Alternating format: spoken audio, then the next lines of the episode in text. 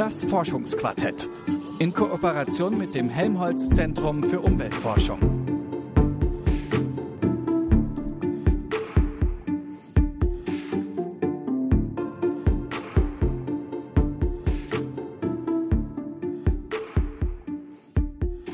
Willkommen zum Forschungsquartett, dem Wissenschaftspodcast von Detektor FM.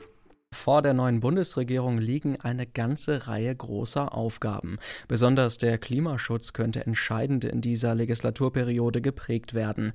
Wirtschafts- und Klimaschutzminister Robert Habeck von den Grünen hat bereits vorgelegt und konkrete Pläne für die Umsetzung einer neuen Energiepolitik präsentiert. In den nächsten Jahren werden große Investitionen und Bauprojekte im gesamten Bundesgebiet notwendig sein.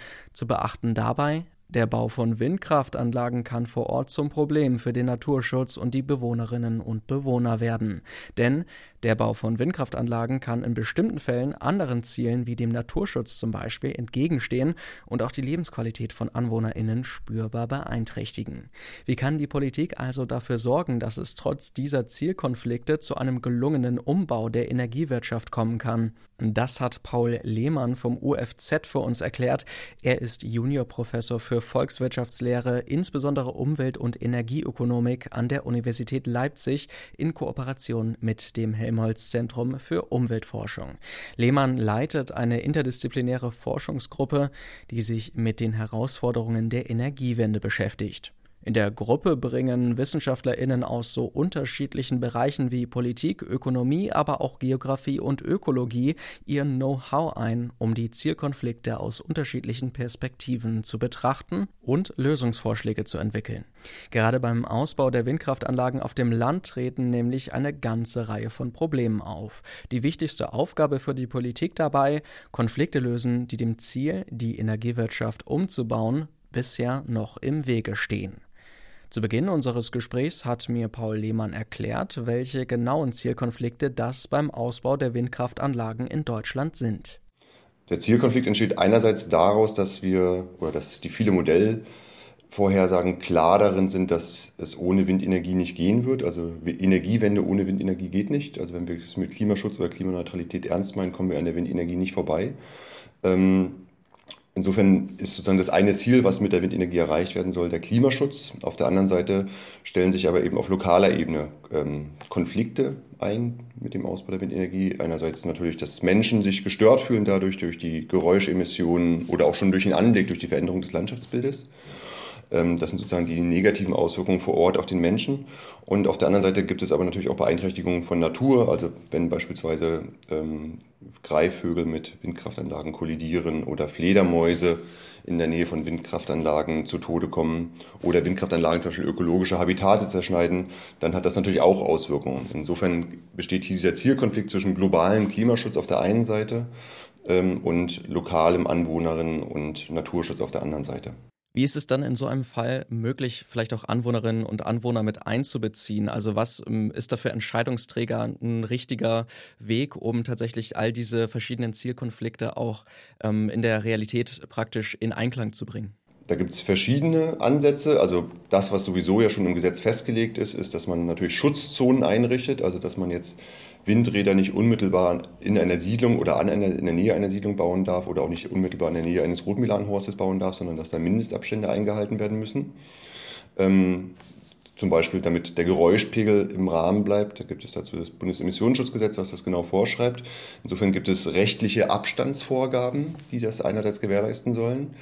Ähm, auf der anderen Seite ist aber auch klar, und das hat auch die empirische sozialwissenschaftliche Forschung gezeigt, dass zum Beispiel, wenn es jetzt um die Akzeptanz geht, es äh, nicht alleine mit Abstandsregelungen getan ist, sondern da ist entscheidend einerseits auch eine prozedurale Beteiligung, also dass man bei den Entscheidungsverfahren beteiligt ist, und auf der anderen Seite eben auch eine finanzielle Beteiligung, also dass man in irgendeiner Art und Weise vor Ort auch einen Vorteil davon hat, dass dort erneuerbare Energienanlagen gebaut werden. Das sind ja eine ganze Reihe von auch sehr individuellen Faktoren, die vielleicht auch von Standort zu Standort, sag ich mal, unterschiedlich sein können.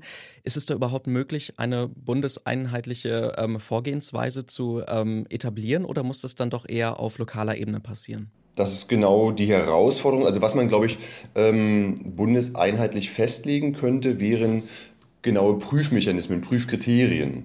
Aber zum Beispiel jetzt eine bundesweit einheitliche Abstandsregelung festzulegen, finde ich nicht sinnvoll, sondern dann muss man eben mit Hand, anhand dieser Kriterien vor Ort genau prüfen, wie stark sind die Auswirkungen auf den Menschen, wie stark sind die Auswirkungen auf ähm, Greifvogelarten, auf Fledermäuse zum Beispiel, um dann eine standortspezifische Regelung zu finden, die einerseits den Ausbau der Windenergie ermöglicht, andererseits eben auch Anwohnerinnen schützt.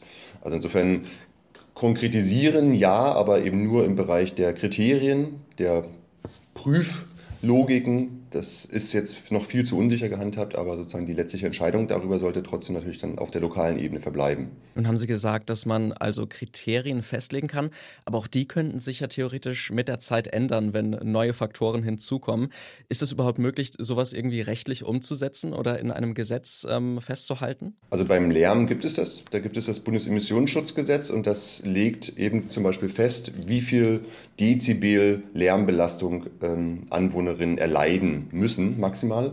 Und ähm, das ist insofern flexibel, weil zum Beispiel natürlich größere Anlagen vielleicht auch lauter sind. Ähm, und dann sozusagen ergibt sich daraus sozusagen der Mindestabstand in Abhängigkeit von der Anlagengröße, die man baut. Also insofern ist es durchaus möglich. Also es wird in manchen Bereichen beim Lernschutz schon getan und das könnte man jetzt eben auch verstärkt überlegen für äh, Fragen des Artenschutzes beispielsweise. Dann lassen Sie uns doch nochmal auf die neue Bundesregierung zu sprechen kommen und natürlich auch gerade auf den äh, Wirtschaftsminister Robert Habeck, für den auch äh, Klima jetzt in seinem Ressort eine Zuständigkeit ist. Der hat sich natürlich die Umstellung äh, der Energiewirtschaft auf gerade erneuerbare Energien auch auf die Fahnen geschrieben und auch relativ offen jetzt in den letzten Tagen kommuniziert, dass sich da einiges ändern muss, dass bisher auch Klimaziele verfehlt wurden. Und er hat dann zum Beispiel auch ähm, Statistiken jetzt in der Bundespressekonferenz sehr explizit genannt. Ähm, denken Sie, das ist ein guter Umgang mit diesem Thema, um halt möglichst viel Transparenz zu schaffen? An sich finde ich es erstmal sehr gut, dass zwei Dinge getan wurden, dass nämlich einerseits erstmal realistischere ähm, Ausbauziele das heißt konkret höhere Ausbauziele festgelegt wurden, denn die alte Bundesregierung hatte da oft noch zu niedrige Stromverbräuche für die Zukunft angenommen und entsprechend dann auch zu niedrige Ausbaubedarfe für erneuerbare Energien festgelegt. Also ich glaube, da ist es wichtig, dass da jetzt die neue Regierung erstmal ein realistischeres Zahlenwerk vorgelegt hat. Und natürlich ist es auch sinnvoll, dann aufzuzeigen, wie ambitioniert die Ziele sind. Also das war ja relativ deutlich bei der Vorstellung von Herrn Habeck, dass man gesehen hat, wie viel da bei der Windenergie oder auch bei der Photovoltaik passieren muss, damit sich tatsächlich alle Beteiligten darüber im Klaren sind, dass jetzt, also jetzt meint auch wirklich jetzt dieses Jahr, äh, Weichenstellungen notwendig sind, damit die Ziele 2030 oder Klimaneutralität 2045 überhaupt realistisch erreicht werden können. Würden Sie sagen, dass die Ziele der Regierung, auch gerade was den Ausbau der Windkraftenergie angeht, dass die konkret genug sind? Konkret genug ähm, sind sie bisher noch nicht. Also wenn man jetzt den Koalitionsvertrag nimmt, da hat man sich ja noch um eine genaue Ausbauzahl ähm, herumgedrückt. Die gibt es für Photovoltaik zum Beispiel oder auch für die Windenergie auf See, aber für die Windenergie an Land gibt es die noch nicht. Aber ich erwarte, dass das jetzt passiert. Also man sieht ja die Abbildung, die da Herr Habeck in der Bundespressekonferenz gezeigt hat. Also das Zahlenwerk ist eigentlich relativ eindeutig, was da zugebaut werden muss pro Jahr. Also sagen wir mal in den nächsten Jahren so vier bis acht Gigawatt pro Jahr. Und da wird entsprechend auch, das hat er ja angekündigt, entsprechende Festlegungen getroffen werden für das Erneuerbare Energiengesetz zum Beispiel. Wie müsste der Minister Robert Habeck jetzt denn vorgehen, um diese Zielkonflikte, die wir gerade vorhin ja auch schon mal ein bisschen näher ähm, erklärt haben, um die auch in Einklang zu bringen, bundesweit? Na, es gibt zwei große Baustellen, glaube ich, ähm, oder drei es genau nimmt. Also das eine ist, ähm, das hatte ich, hatten wir gerade schon angesprochen, dass eigentlich die Ausbaumengen, die im Erneuerbare Energiengesetz festgelegt sind, zu niedrig sind für die langfristigen Energiewende- und Klimaschutzziele. Das heißt, diese Ziele müssen erhöht werden.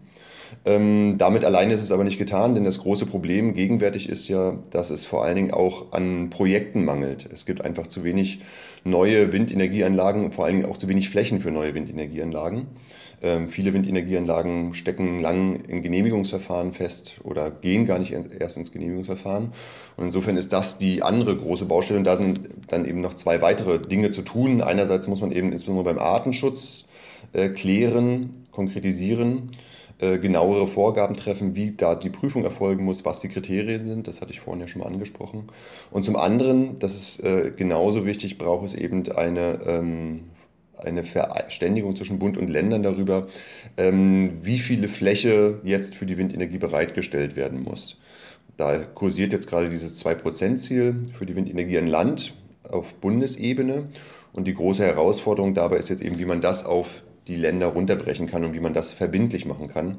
Ähm, aus meiner Sicht ähm, ist das so, dass man das wahrscheinlich rechtlich nicht wirklich 100% verbindlich machen können wird. Insofern ist es entscheidend, dass man da auch Anreize für die Bundesländer setzt, entsprechend Flächen auszuweisen. Welche Anreize könnten das denn sein zum Beispiel? Da gibt es zwei Arten von Anreizen. Das eine wären, wenn man so möchte, negative Anreize. Also eine Überlegung besteht zum Beispiel darin, dass äh, man Flächenziele für die Bundesländer vorlegt oder festlegt und ähm, wenn die Bundesländer in ihren Regionen nicht genügend Fläche dafür ausweisen, dann darf Windkraft überall gebaut werden. Bisher ist es nämlich so, dass die Länder oder auch die Regionen das Recht haben, Vorranggebiete für Windenergie auszuweisen, um das zu konzentrieren, den Ausbau der Windenergie und damit sozusagen auch lokale Schutzbedürfnisse, Interessen abzubilden. Und die Regelung könnte jetzt sein, und das wird überlegt, dass man sagt, das dürft ihr aber nur, wenn ihr in diesen Vorranggebieten auch genügend Fläche ausweist. Und damit hätte man sozusagen einen negativen Anreiz, ähm, weil man bestraft wird, wenn man nicht genügend Fläche ausweist. Und ein positiver Anreiz auf der anderen Seite könnte aber zum Beispiel sein, dass man die finanzielle Beteiligung vor Ort nochmal weiter stärkt. Dass man eben, was ich vorhin auch angesprochen hatte, ähm, einen stärkeren finanziellen Nutzen für die Kommunen, für die Bürgerinnen vor Ort schafft. Damit diese dann auch sagen, ja, wir wollen die Windenergie, weil wir sehen, da haben wir mehr Einnahmen als Gemeinde und können andere Projekte, äh, Sportplätze oder was auch immer damit verbessern, realisieren.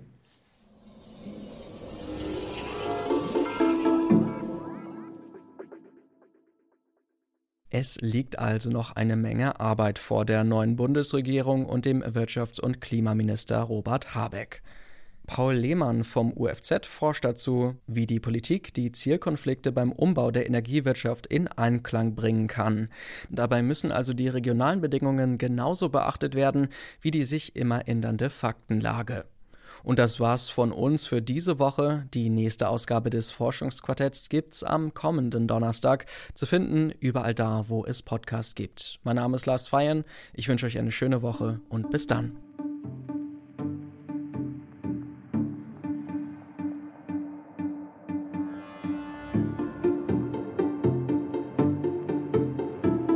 Das Forschungsquartett.